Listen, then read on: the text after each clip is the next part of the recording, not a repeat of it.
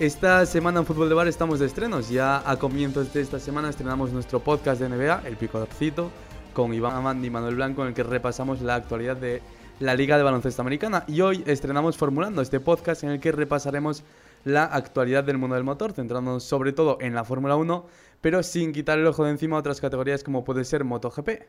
Pero para llevar este proyecto a cabo no estoy solo, sino que no podría estar mejor acompañado. Tengo ya por aquí a David Rivero. David, ¿qué tal? Muy buenas. Hola, muy buenas Pedro, ¿qué tal? ¿Cómo te va?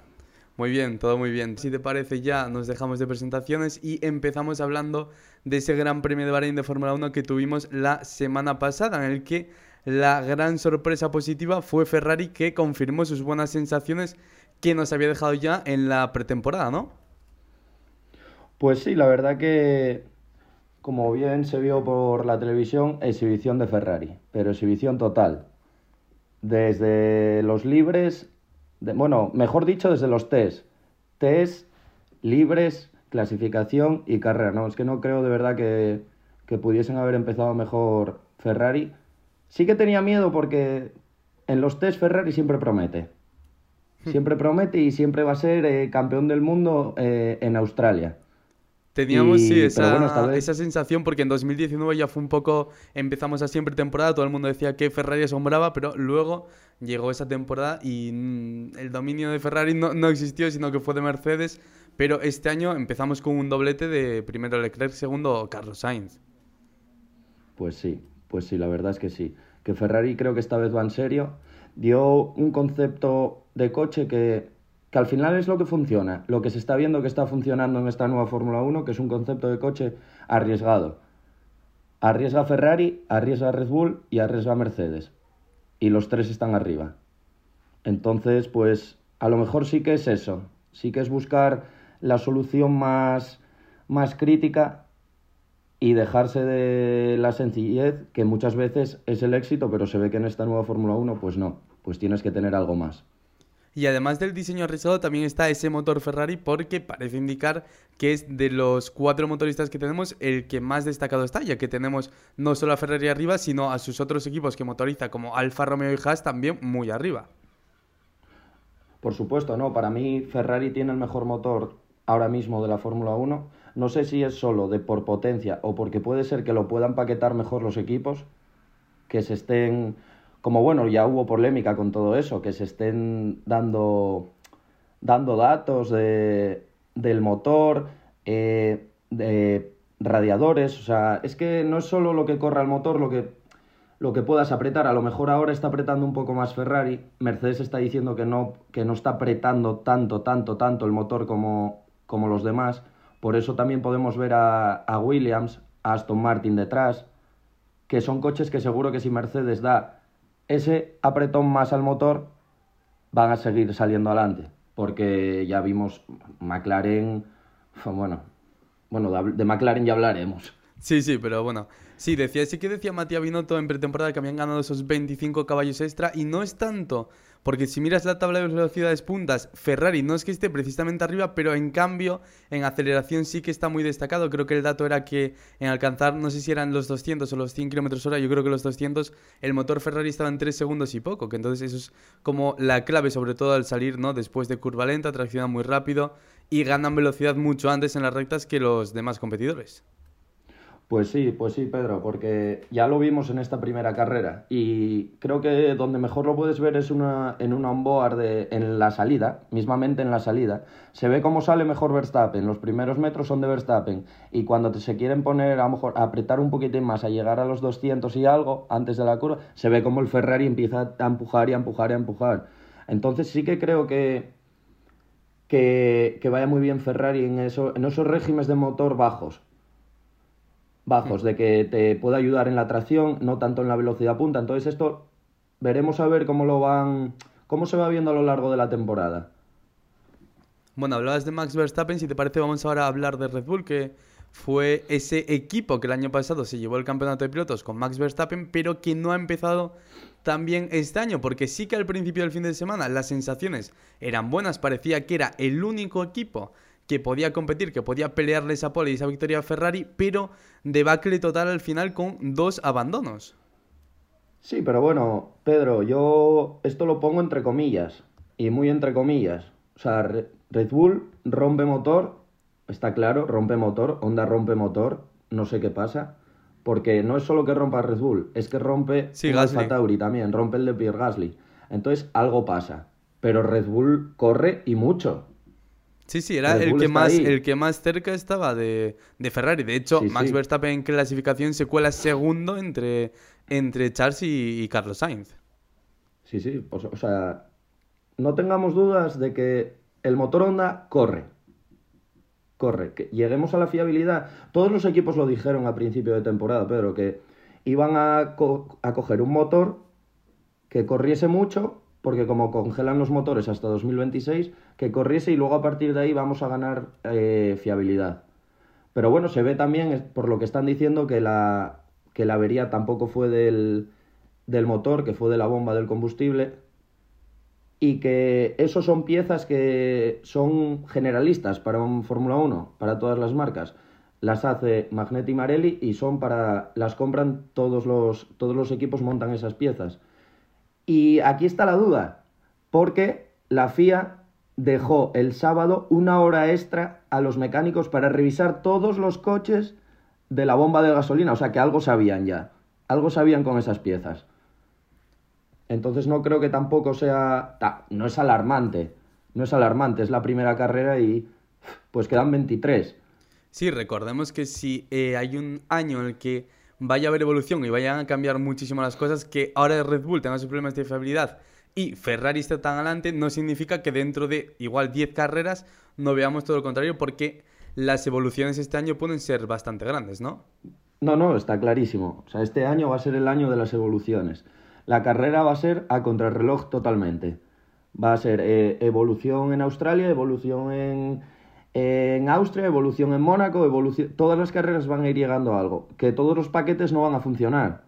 Como bien se vio en, los, en, el Alpine, en el Alpine este fin de semana. Montaron unos pontones nuevos, eh, dieron la vuelta de instalación y salió el pontón volando. Sí, de Esteban Y Ocon que- en, en Libres 1, si no me equivoco. que sí, eso sí, es, es que es increíble en, un- en una categoría como esta, o sea, no, no puede ser, no puede ser. Luego se vio también que los pontones, por ejemplo, de, de los pontones que habían montado nuevos para clasificación sí que iban bien, pero para carrera van mejor los otros. Entonces, es dar con entre medias, ¿sabes? Que tampoco me dé dos décimas en carrera, pero que tampoco me las quite en clasificación un coche compensado. Y creo que es ahí donde están buscando todos los equipos, unos más que otros, porque claro, a ver, el desarrollo que va a tener Ferrari y Red Bull y Mercedes, que son los que están arriba, yo creo que van a mejorar, pero no se va. Es imposible que se note tanto, porque ya partes de una base muy buena. Recordemos además que este año eh, se aplica una normativa nueva que es que los equipos que más abajo hayan quedado el año pasado tienen más horas de desarrollo en fábrica que los que hayan quedado arriba. Por tanto, pues equipos como Haas o Alfa Romeo, que estaban últimos el año pasado, este año tienen muchas más horas para desarrollar el coche que Mercedes o Red Bull, que fueron los ganadores el año pasado. Pero eso también puede beneficiar a Ferrari, porque Ferrari tiene más horas para desarrollar su coche que Red Bull y Mercedes. Ahí está, ahí está. Implementaron una nueva norma que decía que eh, según tu posición en el Mundial de Constructores ibas a tener más o menos horas en el túnel del viento. ¿Qué hicieron? Claro, eh, pues nos extraña ver a Haas ahí. A mí no me extraña. A mí no me extraña, porque es un equipo que desde la primera carrera del 2021 dejó el coche de lado. Sí, ya, ya Dijo- el, el año pasado ya Gunther Steiner dijo nada más empezar la temporada que no iban a desarrollar absolutamente nada de ese monoplaza del año pasado y que se iban a centrar todos sus esfuerzos en este 2022 y en este cambio de normativa. Exacto. Entonces, pues se va juntando todo, se va juntando un equipo que no está, no está gastando ningún token en 2021. Los va a gastar todos en 2022. Es el equipo que más horas de túnel de viento puede ejecutar. Tienes una motorización Ferrari que te estás, que según como se dice, te estás, te estás mandando datos con Ferrari. Sí, de- hablaremos luego porque hay un poco de, de polémica con esa relación de, de Haas y de. Ferrari. Ahora vamos ya con Mercedes. que ¿Qué pasa con Mercedes, David? Pues mira, a mi parecer Mercedes, el problema que tiene es un problema de setup. De no quiere rendir a, a levantar un poco el coche. Porque si vemos el Mercedes, el Mercedes va pegado, pegado, pegado. O sea, y aparte de ir pegado, ellos tienen un concepto que es estilizar el coche lo máximo posible. Hacerlo lo más estrecho. Y cada vez lo están haciendo más estrecho. O sea, algo saben. Algo saben. Esa supresión de, de pontones en la- con la que nos aparecieron esos test de pretemporada en Bahrein, que ya dio que hablar, pero tienen ese problema terrible del porpoising, que poco a poco parece que va mini- minimizando, porque en los test de pretemporada era un auténtico escándalo, pero que le sigue trayendo un poco de, de cabeza ese rebote del coche. Sí, eh, ese es el problema que tiene Mercedes, el porpoising. Eh, se vio perfectamente en Bahrein que llegaban a la primera curva y se pasaban, se pasaban de frenada. ¿Por qué? Porque es muy difícil frenar un coche a 320 kilómetros por hora y entrar en esa curva, que es la curva más una de las más lentas del campeonato, que se entra en primera, y bajarle, bajarle siete marchas y que el coche te vaya. Pues claro, pues si, oye, si te va en la primera carrera, apagamos otra vez la Fórmula 1 y vamos al motocross. Porque otros ocho años. Y, pero no solo el problema del purposing. Eh, tiene un problema también con la gasolina, Pedro. Eh, se están, la Fórmula 1 está implementando un, Un nuevo un combustible ecológico, ¿no? un- sí, un nuevo combustible ecológico y no le sacan el rendimiento que, que se sacaba, por ejemplo, el año pasado. Hay que comentar que la, for- lo- la gasolina de los coches de Fórmula 1 ahora es gasolina eh, casi normal. Podemos hablar casi de un coche normal. Cuando en la época de los V10 y los V8 era casi queroseno. Era casi. Entonces, son muchos cambios. eh, lógicamente, la gasoli- una gasolina de un coche normal no va a rendir tanto como, como el queroseno. No van a. Pero lo que vamos es que hay muchos cambios y son muchas cosas. Son. so- no sé cómo explicarte. Yo la verdad es que creo que Mercedes está ahí y en Arabia van a estar ahí. Porque es un circuito urbano que van a poder levantar más el coche. No van a tener tanto problema de purposing y al final ellos, ellos corren. O sea, digan lo que digan, a mí puede venir Toto Wolf y Luis Hamilton llorando, que el coche está ahí. El coche Sí, ya, está ya ahí. sabemos cómo, cómo se las gasta Mercedes con, las con gastan, ciertas sí. declaraciones, ¿no? Ya lo decía el propio Carlos Sainz antes de empezar esta temporada. Y un Mercedes que, oye, que iba diciendo que necesitaban minimizar eh, pérdida en Bahrein y minimizaron con un tercer y un cuarto puesto, que es totalmente Claro. inaudito. O sea, Pedro, eh, ya podría yo minimizar los daños así. Sí, o sea, sí. que me caiga un podium de, de los... o sea, por favor. Es que Mercedes esto te lo firma de aquí a mitad de temporada. Pe- pero vamos, sin ninguna duda que te lo firma. Entonces, oye, pues todos los podios que vengan, bienvenidos sean para Mercedes. Que estamos, que estamos al principio y tal, pero yo de verdad creo que no se va a repetir. Hasta dentro de tres o cuatro carreras no veremos a Mercedes ahí arriba del todo otra vez. Además que si hay un equipo que destaca por desarrollar y por evolucionar el coche es Mercedes. Ya lo vimos el año pasado con ese supermotor con el que nos apareció en los últimos grandes premios de la temporada y que casi le acaba quitando el mundial a, a Max Verstappen. Pues sí, pues sí, Pedro. Decidieron montar ese nuevo motor y eso era un, eso era un cohete, Pedro. Eso no hay más que ver las onboards. Era... Tenía tracción, tenía salida de curva, tenía velocidad punta. Pero bueno, también es verdad que Mercedes siempre pecó mucho de... El año pasado ya tuvieron muchos problemas de fiabilidad con el motor porque no refrigeraba bien. Y este año nos sorprenden con esos pontones al revés que, oye, oye, pues enhorabuena por ellos, que les- está- lo quitaron de un año para otro, pero a ver hasta dónde les funcionan. De momento vemos que no tanto.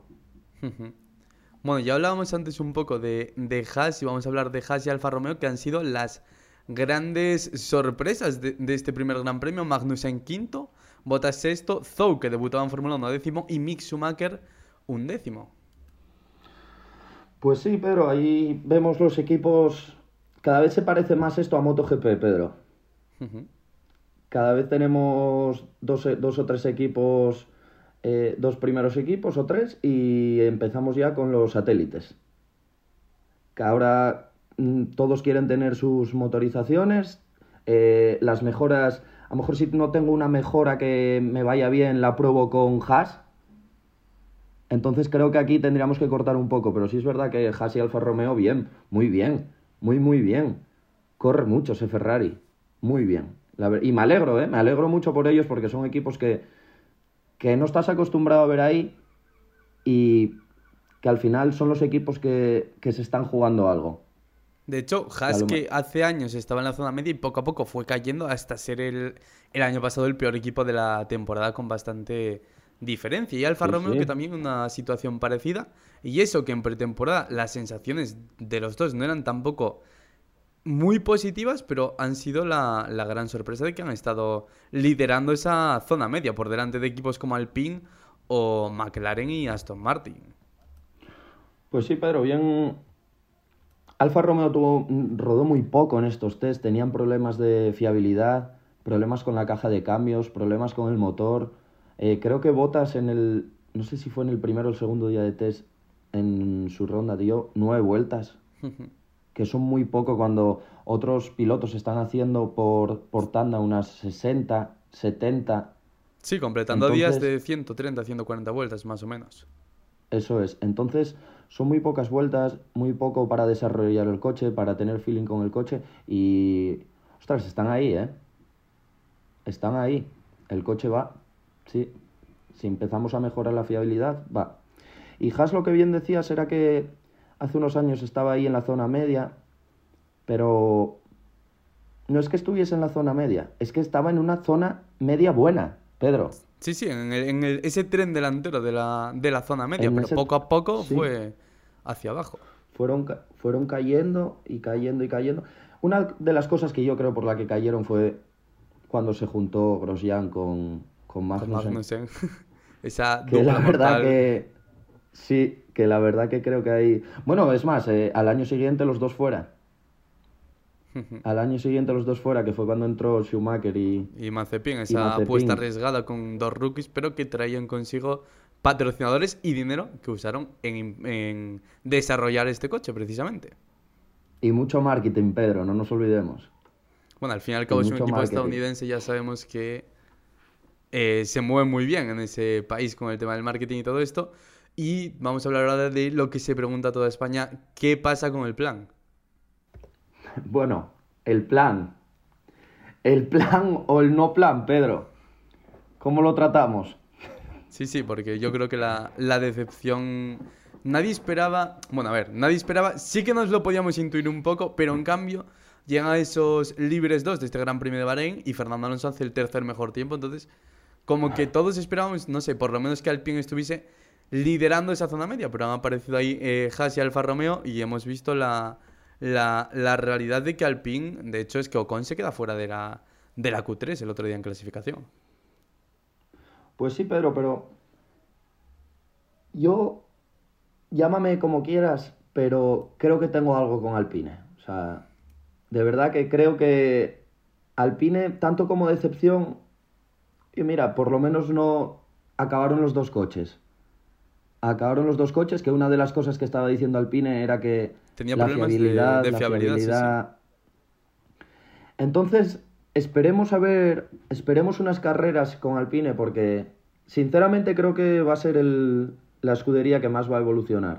Hay que decir que todas las temporadas de Alpine empiezan igual, empiezan con un coche bastante que sufre ahí por entrar en Q3 y luego va en crecimiento. Ya pasó en el año 2020 que acaba con podium de Ricciardo, de hecho, y el año pasado, recordemos que Alpine empieza en Bahrein. Yo no, me acuerdo si llega a meter en la Q3, pero es desastroso ese fin de semana con Fernando abandonando, de hecho. Y en cambio, acaba la temporada con una victoria de Ocon y un podium de, Fernando Alonso.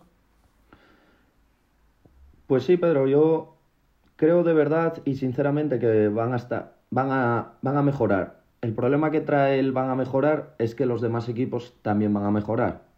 Entonces vas a tener que llevar un paquete, un paquete muy grande como, como bien se dijo que ya se iba a llevar a, Australia, a Imola y a, y a Miami. Que sí, en Miami, dicen que van a implementar ya un paquete bastante revolucionario, si no me equivoco. Pues sí, un paquete eh, bastante gordo, podríamos decir, sí. Pero ese problema es lo que te digo, que ¿cómo no va a mejorar Ferrari si está Binotto diciendo que no están apretando al máximo? Y te está sacando tres décimas por vuelta a un Red Bull que, que probablemente no esté a tope, pero casi. y... Entonces, a ver, a ver hasta dónde llegamos.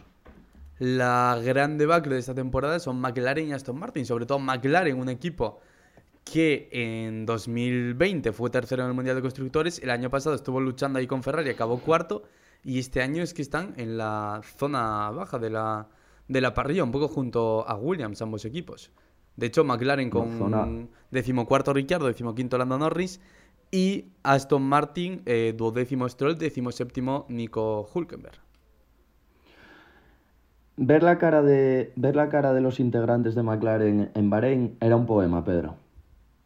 Hay una escena, una foto, que está Norris y Ricciardo cuando acaban la carrera, detrás del paddock, pero la cabeza agacha, es que estaban mirando para el suelo, Pedro. es que algo pasa ahí. Y Tuvieron muchos, muchos problemas de refrigeración en los frenos, si no me equivoco, tanto en los tests como yo creo en, en, todo el fin de semana, vaya. Sí, sí. El problema es que McLaren te hace, siempre, siempre hizo lo mismo, Pedro. O sea, McLaren, yo me acuerdo de cuando Fernando Alonso fichó por McLaren, madre mía, McLaren aquel año, McLaren aquel año iba a sacar un segundo y medio por vuelta. Y era, vamos, o sea, no acababa una carrera, Pedro. Sí, sí, ese, no ese motor Honda que fue un auténtico desastre. Auténtico desastre. Y luego ese mismo motor Honda campeón del mundo. Sí, fue la, evolución que fue siguiendo. Pues lo que estábamos hablando, McLaren tiene problemas de frenos, de refrigeración de frenos, pero no es solo eso.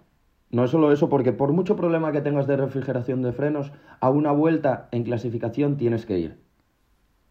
Tienes que ir. Y, se ve que el McLaren no está ni para una vuelta ni para las 57 del Gran Premio. De hecho, fue sorprendente porque en los primeros test de pretemporada en Montmeló, McLaren había sido uno de los mejores equipos. De hecho, vale que hay que coger esos tiempos con pinzas, como decimos siempre, pero había estado liderando alguna sesión y habéis tenido bastante fiabilidad. Sí, sí, sí, sí. La verdad es que McLaren en Barcelona prometía mucho. Por eso te decía antes en el cuando empezábamos que a lo mejor la sencillez de los coches era la que hacía correr. Pues McLaren lo ves y es un coche sencillo. No tiene eh, extravagancias como pueden tener los, los equipos punteros. Entonces, por eso te lo decía, pero se ve que no, que no, que no. E intentaron hacer unos, unos frenos, entre comillas, caseros en Bahrein, unos conductos de refrigeración para las llantas, pero es que eh, los hicieron de titanio, Pedro. O sea, ¿cuánto pesa eso? En, un, en, en, unos coches que ya de por sí están gordos, están todos pasados de peso. El único coche que no está pasado de peso es el Alfa Romeo. Por eso tiene ese, como ese empuje. Entonces, si en un coche que ya se me pasa de, ponte 15 kilos del peso, y le meto eh, otros 10 kilos por unos frenos de titanio, son 30 kilos, más o menos. Sí, decía Zach Brown que habían trabajado a contrarreloj para intentar solucionar esos problemas de refrigeración, pero que no, no habían encontrado de momento la solución y que seguían trabajando para, para este Gran Premio de, de Jeddah, a ver si podían solucionar ese problema y conseguir evolucionar. ¿Y qué pasa con Aston Martin? Pues Aston Martin, la verdad, si te soy sincero, no lo sé, Pedro. No lo sé. Un equipo... Creo que lo primero que pasa en Aston Martin es el jefe del equipo. Sí, porque ha, ha habido cambios recientemente en esa estructura deportiva, ¿no? Del equipo verde. Sí, Otmar se fue para Alpine y, pero, por ejemplo, el jefe de equipo. Me refiero al padre de, de Stroll, Pedro. Ah, sí, el propietario, el máximo accionista. Al, al propietario, sí. Es un, una persona que, que quiere llevar él. Como, está presente en las reuniones. O sea, están los ingenieros viendo cómo puede ir el túnel de, y está él. Y al final la última palabra es la de él. Entonces, ¿de quién me voy a fiar más? ¿De, de un ingeniero que lleva 15 años en la Fórmula 1 o de un empresario para hacer correr un coche. Creo que los problemas de McLaren, de Aston Martin vienen mucho por la dirección del equipo, porque creo que tiene recursos. Sí, de hecho, esta semana eh, llegó el nuevo jefe de, de, Aston Martin, que se llama Crack, creo que se apellidan Jamie Crack o algo así, creo, y decía que estaba alucinando con las instalaciones que tenía Aston Martin, que eran de las mejores de la, de la parrilla. Sí, y tienen, eh, tienen dinero, Pedro, que pueden, pueden hacer un coche potente, pueden invertir en el coche. Él lo dijo, Lawrence Stroll lo dijo, estamos aquí para ganar. Aquí para ganar. Eh, y tú, esa persona tiene, tiene los fondos que no, no le cuesta nada, él lo dijo, no le cuesta nada darlos al, darlos al equipo para avanzar. Pero luego, claro, si empezamos a meter la, ¿cómo se dice?, la narizota y queremos, queremos ser nosotros los salvadores, pues lógicamente un Fórmula 1 no es una no es una bicicleta que tengas aquí en casa para ir a coger el pan. Entonces tendrás que dejar a los que a los que saben. Y creo que es uno de esos de los problemas de, Aston Martin. Que también creo que se, va, que se va a copiar de Mercedes y van a empezar a hacer el coche estrecho, porque vemos que la unidad de potencia de Mercedes eh, se puede empaquetar muy bien y todos esos super pontones con la branquia que tiene Aston Martin y tal eh, están vacíos, Pedro. Se ven fotos que por detrás están vacíos. Entonces creo que van a dar un cambio al, al diseño del, del coche que me parece muy normal porque es un cambio de, de reglamentación y a lo mejor lo que me funcionaba en el ordenador, en el simulador, no me funciona en la pista. Entonces veremos con Aston Martin dónde se, dónde se ponen, pero creo que, que, se va, que van a subir. Creo que sí. Bueno, antes de hablar del Gran Premio de Ayuda, vamos a repasar algunas de las noticias más destacadas que hemos tenido a lo largo de esta semana. Ya comentamos alguna, como ese paquete aerodinámico que Alpine implementará en Miami. Pero, ¿qué pasa con la relación entre Haas, ya nos comentabas un poco antes, entre Haas y Ferrari? Porque algunos equipos como McLaren o Alpine han pedido a la FIA que esclarezca esto porque dicen que hay posible intercambio de, datos entre ambas escuderías, ¿no? Sí, posible intercambio de información, Pedro. No olvidemos que los motoriza Ferrari a los dos y que al final el coche en el túnel del viento, si estamos haciendo pruebas aerodinámicas de empaquetar el motor, van a ser lo mismo. O sea, que quiero decirte que al final va a ser muy difícil, va a ser muy difícil que digan algo con esto. No van a decir nada, a mi parecer. Van a dejar como están, van a dejar como están las cosas, pero que se están filtrando datos, vamos, vamos. Eh, no me cabe duda, Pedro. Sí, sí, de hecho eso. McLaren y Alpine han pedido que, se investigue y que se regule esto para, para que en caso de que sea así, por lo menos no se repita de, de cara al futuro. Eh, también... pero ¿por qué? Sí, dime, Pedro. No, no, todo tuyo, todo tuyo, que iba a cambiar de tema, así que te dejo, te dejo. No, que claro, que Alpine, a esto, esto a Alpine le interesa. Le interesa porque es el único, el único equipo que tiene su propio motor. Claro, que no, que no motoriza a otros equipos. Que no motoriza a ninguno, entonces Alpine le interesa. Estos son todo intereses. Entonces, estate tranquilo que si Alpine fuese el primero y, y el Haas fuese eh, Haas Alpine F1, no iba a pasar nada. Entonces, pues así, la guerra de, la guerra de todos los años, Pedro. la de los despachos. Bueno, esta semana que hemos conocido también que el Gran Premio de Qatar es el mejor situado para sustituir al Gran Premio de Rusia en el calendario, además de que se especula que pronto se oficializará ese nuevo Gran Premio en Las Vegas, que tendrá tres grandes premios de Estados Unidos. Esto sale de una entrevista que ha concedido Stefano Domenicali, en el que además ha hablado de que la posibilidad de eso, de que vayan a entrar nuevos gran premios como el de Las Vegas y que se pueda caer del calendario algún gran premio histórico como Spa o Mónaco que no tienen contrato, o sea que aún están pendientes de esa renovación de contrato, mejor dicho, o como Francia y México. ¿Cómo, cómo lo ves? ¿Qué te parecería que se puedan caer algún gran premio histórico como puede ser Spa o Mónaco de ese calendario de la Fórmula 1? Muy mal, Pedro. Muy mal, sinceramente. Estamos, eh, si te das cuenta, ¿cuántas carreras corremos en la península arábiga? ¿Cuántas, Pedro? Bahrein, Jeddah, este año vamos a repetir otra vez Qatar. vamos, a, eh, vamos a tener eh, para, no sé si el año que viene o el, siguiente, tres grandes premios en Estados Unidos. En, un, mismo, país. Entonces, ¿Vamos a correr donde siempre o nos movemos por el dinero? Bueno, yo creo que, lamentablemente es algo que está quedando ya bastante claro de hace, de hace unos años para aquí. Bueno, y tanto en la Fórmula 1 como lamentablemente en otros deportes. Como en otros deportes, totalmente de acuerdo. Eh, pero no debería de ser así. La Fórmula 1 es el deporte por excelencia del motor. Y no debería... Vale, me parece muy bien que se corra en todos los sitios del mundo, Pedro. Pero no me puedes quitar Spa.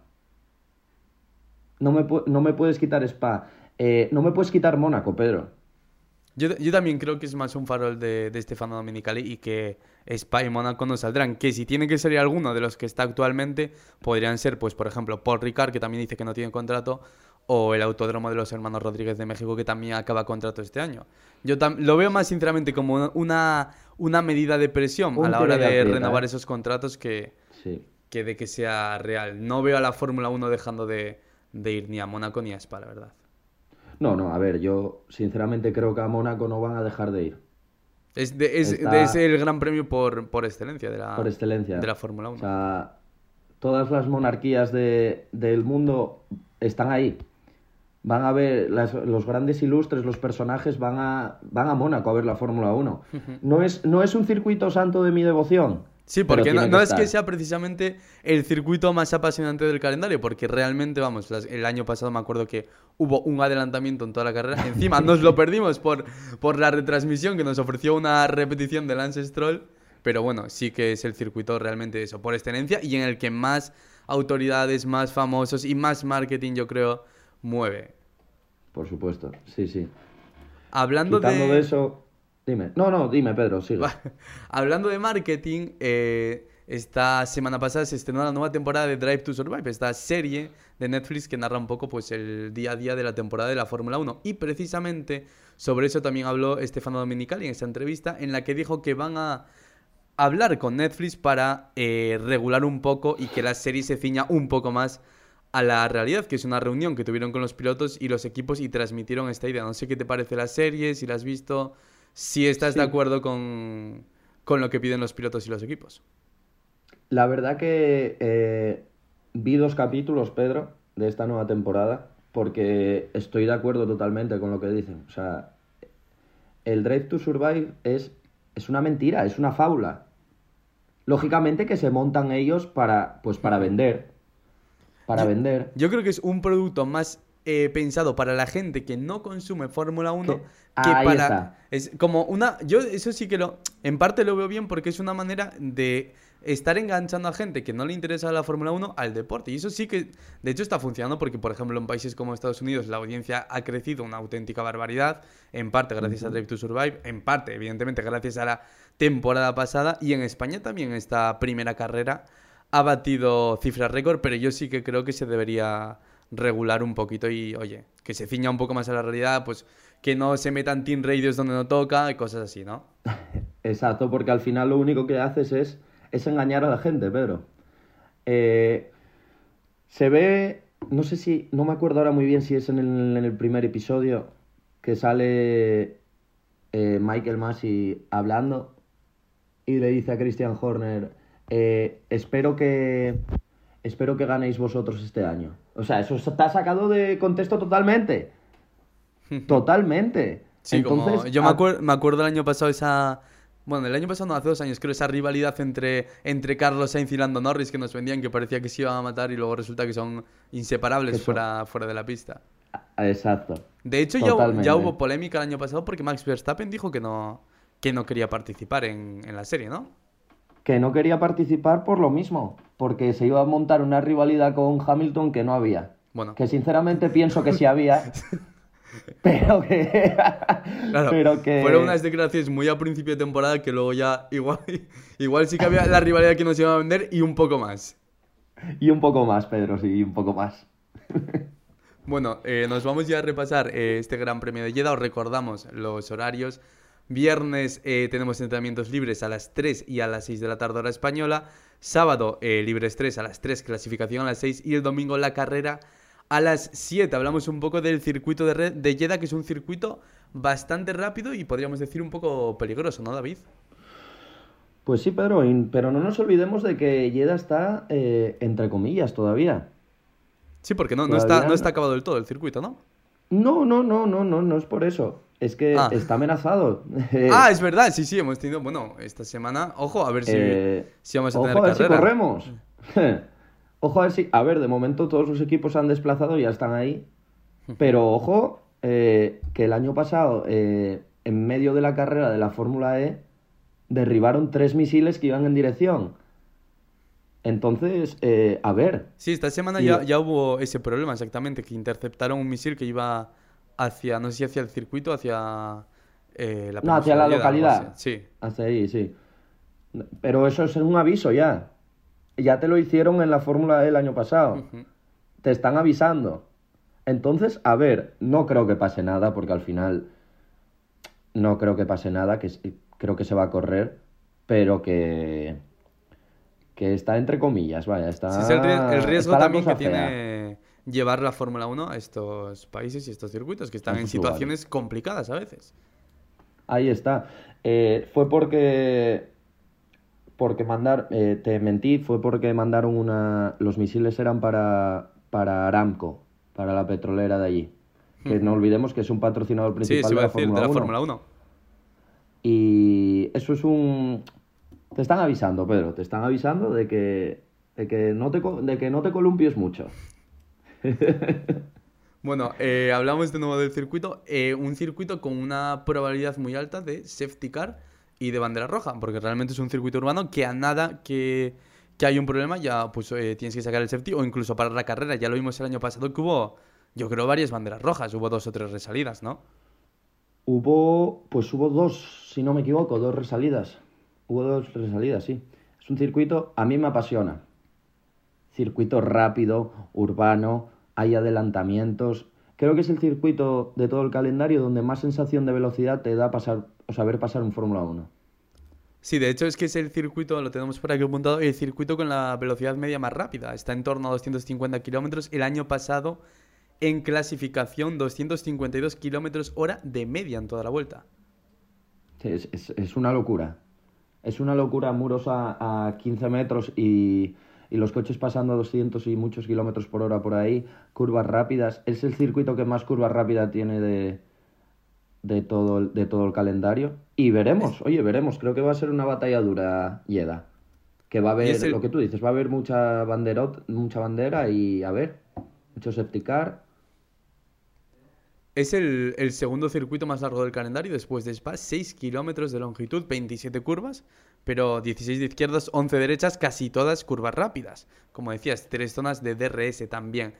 Eh, con motivo de la seguridad, que venía un poco cuestionada el año pasado, se han modificado eh, varias curvas del trazado para aumentar la visibilidad las 2, 3, 14 y 21. como como ves estos? Era necesario, yo creo, ¿no? Pues sinceramente, en la, en la única que no cambiaría nada sería en la, en la curva 2, Pedro. Porque era una curva muy bonita. Las, como bien la catalogaron, las gafas de, las gafas de, de la Rosa. Era la curva donde más pegados salían los coches y esa no la hay que tocar. No la hay que tocar. E, es que si empezamos a, a cambiar circuito, y tiene un año, Pedro. No, no, es que no tiene un año. No tiene un año. Yo creo, Debe yo tener cinco meses. Modificaron simplemente, igual no tanto el trazado, sino que han retrasado un poco como eh, la distancia de las barreras de protección que las han retrasado, creo, un metro y medio, algo así. Sí, las Tech Pro. Sí, para aumentar así la, visibilidad de, de, esas curvas. Eh, Pirelli que ha hablado que va a llevar para este gran premio la gama C2, C3 y C4, que es la gama media de neumáticos, ¿no? Sí, y veremos cómo se, cómo se comportan aquí los neumáticos, porque vimos mucha degradación en Bahrein y aquí traen un compuesto más blando y curvas rápidas. Es desierto también. Eh, lo único que les va a librar de que no estén parando cada 15 vueltas es que es, un, es, un, es nuevo, Pedro. Que es nuevo y no va a tener la rugosidad que, por ejemplo, tiene Bahrein es lo que les va a librar. Pero creo que vamos a ver una carrera con muchos, con muchos pit stops también, como en Bahrein. y que por mi eh, parte mejor. Bueno, sí, sí, exactamente, eso iba a decir, que mucho mejor, cuanto más paradas, más emoción, más mm, cosas pueden pasar tanto en pista como, como en los boxes. El año pasado, de hecho, ya vimos una carrera espectacular en este trazado. Bueno, eh, carrerón, Pedro. Es que yo diría una de las mejores carreras del año con bastante carga de polémica. Ese, bueno, esa, esas dos, tres resalidas que comentábamos antes, en las que Hamilton y Max se estrangularon por fuera, luego todo el día de devolver la posición de Verstappen con ese supuesto break test. fue, bueno, yo creo que una de las mejores carreras del año, sin duda. Es que, ¿cómo se podría acabar un campeonato si no fuese así? O sea, es, que es la, es la temporada, Pedro. Sí, sí, una, eh, una de las mejores, si no, yo creo la, la mejor temporada de la, de la historia de la Fórmula 1, por lo menos reciente, sobre todo estos años que veníamos en esta era híbrida. Y la gente era lo que quería, esto era una hegemonía de Mercedes y era lo que quería. Era que llegase alguien que te plantase cara. Y llegó, te plantó cara y te ganó el mundial. No hay más. No pudo hacerlo en constructores, pero al menos se llevó ese de piloto rompiendo esa, esa hegemonía de Luis Hamilton y evitando que el piloto inglés superase a Michael Schumacher como el piloto con más campeonatos del mundo. Bueno, repasamos pues ahora, si te parece, eh, qué va a pasar este fin de semana, qué cosas creemos importantes. Lo primero, yo creo, para los intereses de Carlos Sainz es importante conseguir acabar delante de Leclerc aquí, ¿no? Creo que lo va a tener muy difícil, Pedro. De verdad. Creo que, que Leclerc está un paso por delante de Carlos. Eh, a una vuelta bajo presión. Bajo presión no te quiero decir de... Bajo presión quiero decir de... En, ataques, en el cuerpo a cuerpo, en saber... En ser un zorro, entre comillas. En ser un zorro, porque para ser piloto de Fórmula 1 tienes que ser un zorro. Listo. Eh, sabértelas todas. Y creo que, que Charles está por delante de Carlos. Y sinceramente, como, como carrerista no, pero pero como piloto a una vuelta, a lo que estamos hablando, a, tener a la gente detrás. Eh, tiene el equipo detrás, Pedro. Tiene el equipo detrás, él les aclama. En Italia, vamos, eh, il predestinato. Ese, yo creo que ese es el problema que Carlos eh, tiene que ir intentando zanjar porque es como Leclerc habrá hueco en estas primeras carreras en lo que tarde Carlos en adaptarse a ese monoplaza que le parece que está, está costándole más que a Leclerc como te habla una diferencia de 30-40 puntos, te puedes encontrar que te quedes ya con el rol de segundo piloto para todo lo que queda de campeonato. El año pasado sí que empezó también Carlos más dubitativo, adaptándose al coche, empezó Leclerc por delante en estas primeras carreras y luego Carlos acabó dando la vuelta y acabó delante en el, en el Mundial. ¿Crees que se puede repetir este año o lo ves más complicado? Lo veo más complicado, Pedro, porque son otras, otros momentos. Otros, eh, no es lo mismo, no es lo mismo luchar por un sexto y un séptimo puesto que luchar el primero y el segundo. Ferrari tampoco va a tirar, no va a tirar un, mundial si lo puede ganar. No se va a ver ese desastre de, de, que hubo en Mercedes 2016 cuando Nico Rosberg ganó el mundial. No se va a ver. Creo que y aparte que Ferrari duela a quien le duela y podrá decir lo que quiera, que no hay primer piloto ni segundo piloto. O sea, el piloto Ferrari es Charles Leclerc. Sí, es el fue ya. Lleva desde, desde niño en la escudería y es el, el que está predestinado. Bueno, solo hay que recordar que principalmente Matías Binotto al principio eh, hablaba de Carlos Sainz como un parche, más o menos entre que llegaba Mick Schumacher no, entre que estaba preparado el piloto alemán, que al final parece que no, que no está tan preparado como nos querían vender.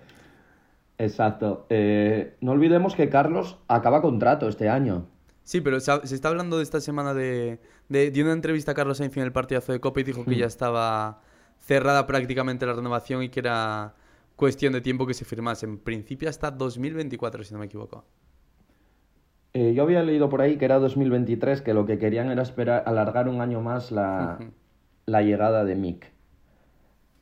Pero veremos, y veremos. Mira, a lo mejor Carlos Sainz sí que se, se posiciona y dice, eh, que aquí estoy yo, Pedro, que, que no os olvidéis de mí, que por el año pasado todavía quedé delante de él. Sí, sí, efectivamente, el año pasado acabó delante de, de Charles la temporada.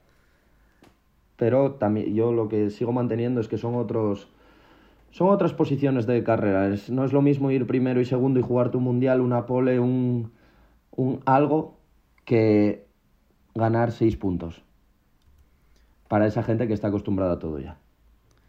Eh, ¿Cómo ves Alpine? ¿Conseguirá reducir esa degradación brutal de neumáticos que tenía en Bahrein o seguirá con los mismos problemas? La degradación que tuvo Alpine se debe también a un setup del coche, a buscar un coche clasificatorio, no de carrera. Y lo vimos en Fernando Alonso. Fernando Alonso clasificó delante de Ocon y tuvo muchos más problemas con los neumáticos que Ocon. porque llevaba un coche más descargado aerodinámicamente hablando y luego eso lo pagas en carrera, pero lo pagas porque es un coche que, que en recta va a, ir, va a ser un misil, pero en curva le va a costar mucho. Eso se traduce en calentar los neumáticos y desgastarlos. Y los neumáticos, como, como bien se vio en esta carrera, en las dos primeras vueltas los tienes que tratar porque tienen memoria. Y según los trates, según te van a dar ellos en la vuelta 10, 12, 15, depende. Entonces, creo que es más un problema de, de lo que busca Alpine de, del coche que de degradación de Pirelli, porque no olvidemos que Pirelli llevó los, los compuestos más duros que había a Bahrein. No se, la, se quisieron lavar las manos. ¿Cómo ves el fin de semana para Red Bull y Mercedes? ¿Conseguirán dar ese pasito adelante y acercarse a Ferrari? ¿O crees que seguirán lejos? No, creo que sí, que se van a acercar. Eh, creo que se van a acercar porque lo que hablábamos antes, es un circuito urbano donde van a ir los coches más levantados. Con eso, eh, Mercedes va a reducir muchísimo el purposing. Muchísimo. Y vemos que el Mercedes, si no, tu, si no tuviese ese problema de que de que no pueda frenar en la misma distancia que los primeros equipos, de que no de que no pueda apretar tanto en una curva rápida porque ves que te está pegando todo el coche por abajo porque no están renunciando a levantar el coche, eh, Mercedes va y en, en Jeddah va a ir, en Jeddah va a ir. Y Red Bull, pues qué decir de Red Bull en Jeddah, eh, la pole va a estar otra vez entre, entre Charles Leclerc y Max Verstappen. ¿No, ¿No ves a Carlos ahí con opciones? No, sinceramente, no. Y menos a una vuelta, Pedro. Si me dijeses a la carrera, me lo podría pensar. Pero a una vuelta, estos dos van con el cuchillo entre los dientes. De hecho, bueno, de hecho, Carlos a principio de temporada, creo, o final de la pasada, dijo que, que Charles Leclerc era el mejor piloto del mundo en, en clasificación. Pero bueno, también hay que recordar, oye, hay que darle un poco de optimismo a la gente. Carlos eh, en el primer intento de Q3 el otro día hace la pole virtual. Luego no mejora la vuelta y sí que mejoran Max y, y Charles se acaban por delante. Pero bueno, oye, Oye, estás ahí. Está muy Sí, bien, sí. estás ahí. Sabemos que el fuerte de Carlos nunca fue clasificar. Y que además es un piloto que destaca por no cometer errores, regularidad, Exacto. acabar el- todas las carreras, llevar siempre puntos, llevar el coche de vuelta. Y oye, eso al final. Eso cuenta también, ¿eh? Sí, sí, sí. Eso cuenta. Al final, si quedas segundo todas las carreras, son 18 y 18 y 18 y 18. Son muchos puntos. Pero tampoco creo que te sirva. Y menos en una escudería como Ferrari y con el mejor coche como estás demostrando que tienes. Sí, sí, por eso decíamos que es importante conseguir meterte delante de Leclerc en alguna carrera para no quedar ya en la tercera cuarta carrera con una distancia de 30 40 puntos y quedarte relegado al, al rol de, de segundo piloto. Exacto. Y aparte de eso, Pedro, que está claro que en la Fórmula 1 el que va adelante escoge. Hmm. Escoge cuándo parar, escoge cuándo... es- bueno, más importante, escoge cuándo parar. Si, po- por ejemplo, me va Carlos Sainz detrás y yo soy Leclerc, si, me va, si Carlos Sainz va a querer parar para hacerme un undercut, no se lo van a hacer, Pedro. Sí, no se lo van a permitir, evidentemente, al ser Claro. del, del mismo equipo. Eh, bueno, seguimos repasando cosas para este fin de semana.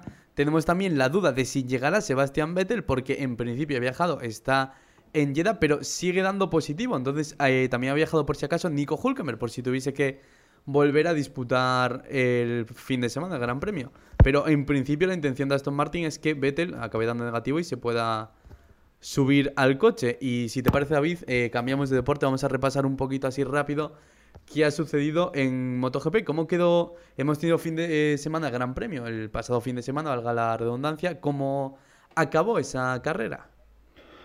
Pues en el podio quedó en primero el piloto de, de KTM Oliveira, que sabemos que sabe pescar en río revuelto, ya el año pasado lo hizo.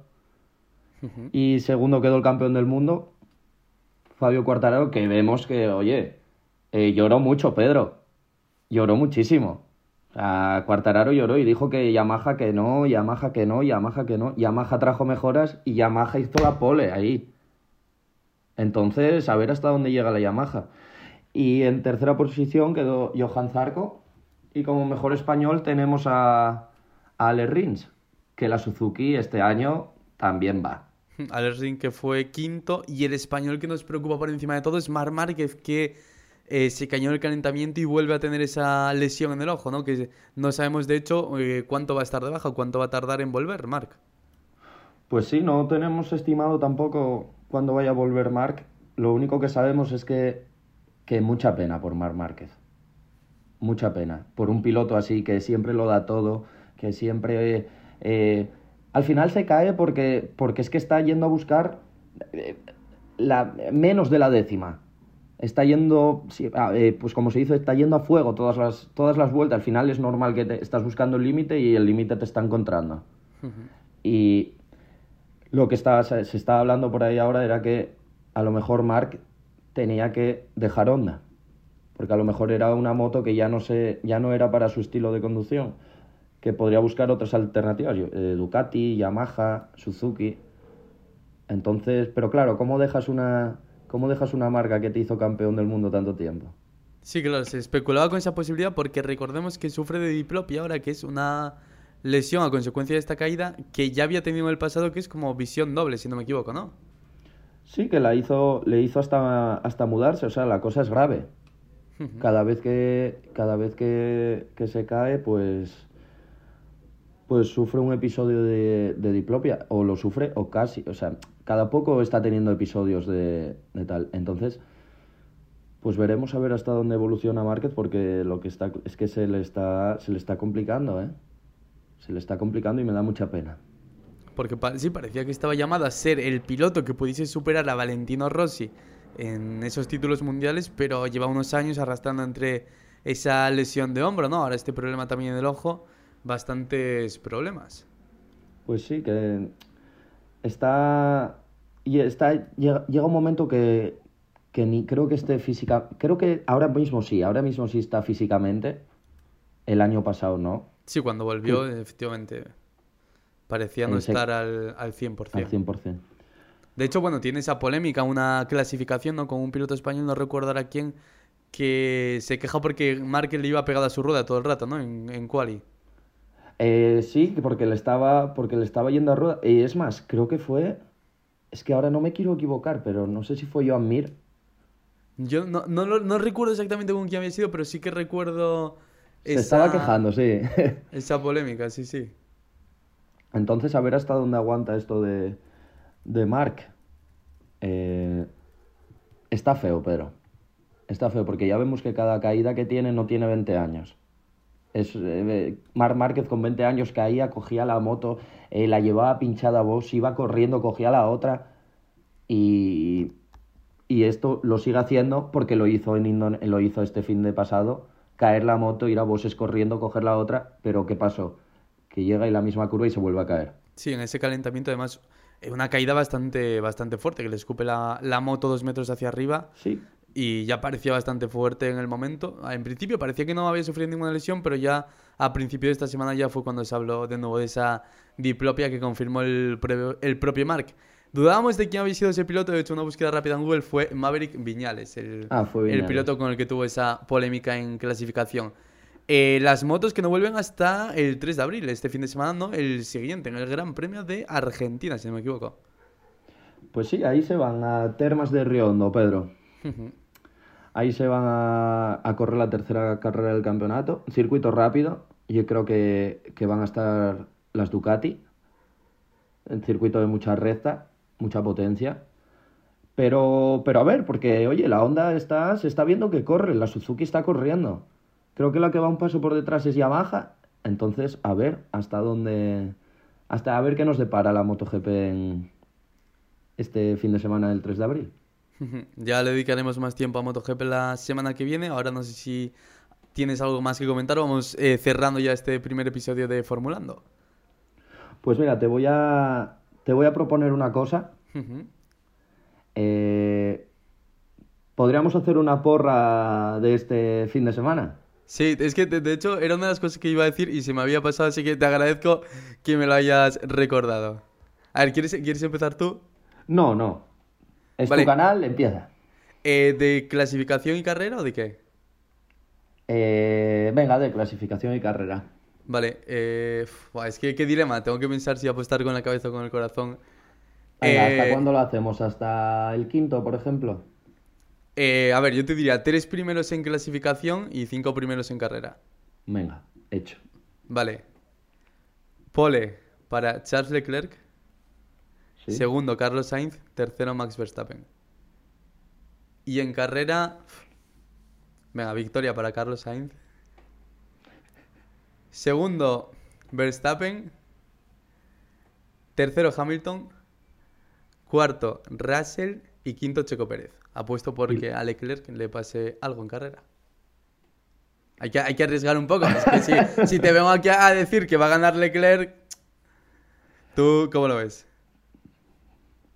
Pues yo creo que en clasificación va a ser Max Verstappen. Charles Leclerc y Luis Hamilton, ¿Y dónde me pones a Carlos Sainz? el cuarto. Bueno, anda. ¿Y en carrera? Y en carrera creo que va a ser eh, Leclerc, Verstappen. Estos dos, si no, si no van contra el muro los dos, que esto va a pasar muchas veces esta temporada. Sí, sí, yo también creo. Bueno, se respet... tuvieron ahí un duelo en Bahrein y se respetaron bastante, por lo menos bastante más de lo que habíamos visto otras veces entre Charles y Max Verstappen y lo que habíamos visto sobre todo entre Verstappen y, y Hamilton Era- el año pasado. Era la primera carrera, Pedro. bueno, pues a ver, eh, Leclerc, Verstappen, Hamilton, Sainz y Checo Pérez. Vale, he de decir que me convence más tu porra que la mía, pero bueno, es que si no, si no apuesto con el corazón y si no voy creyéndome que, que tenemos alguna opción de victoria para el domingo, Oye, me no vivo la que- carrera de la misma manera. Me, me encantaría que llegase el sábado y hiciese Alpine un 1-2. Bueno. Pero yo confío ya más en Carlos Sainz que en Fernando, en este, por lo menos en este principio de temporada. Pues sí, la verdad es que sí, Pedro. Bueno, vamos a ir cerrando este ya primer episodio de Formulando. Espero que te lo hayas pasado muy bien, que quieras volver la semana que viene y que la gente, oye, que haya llegado hasta aquí, que le haya gustado. Así que nada, hasta la semana que viene. Recordad que nos podéis seguir en todas nuestras redes sociales, lo podéis hacer en arroba fútbol de bar, bar con V. Y como os digo, cerramos ya aquí este primer episodio. Eh, si queréis más fútbol de bar, pues todos los días a las 8 de la mañana, de lunes a viernes, la actualidad del mundo del deporte nos podéis escuchar en Spotify, eBooks y Apple Podcast. Esto ha sido todo y espero que tengáis un buen día.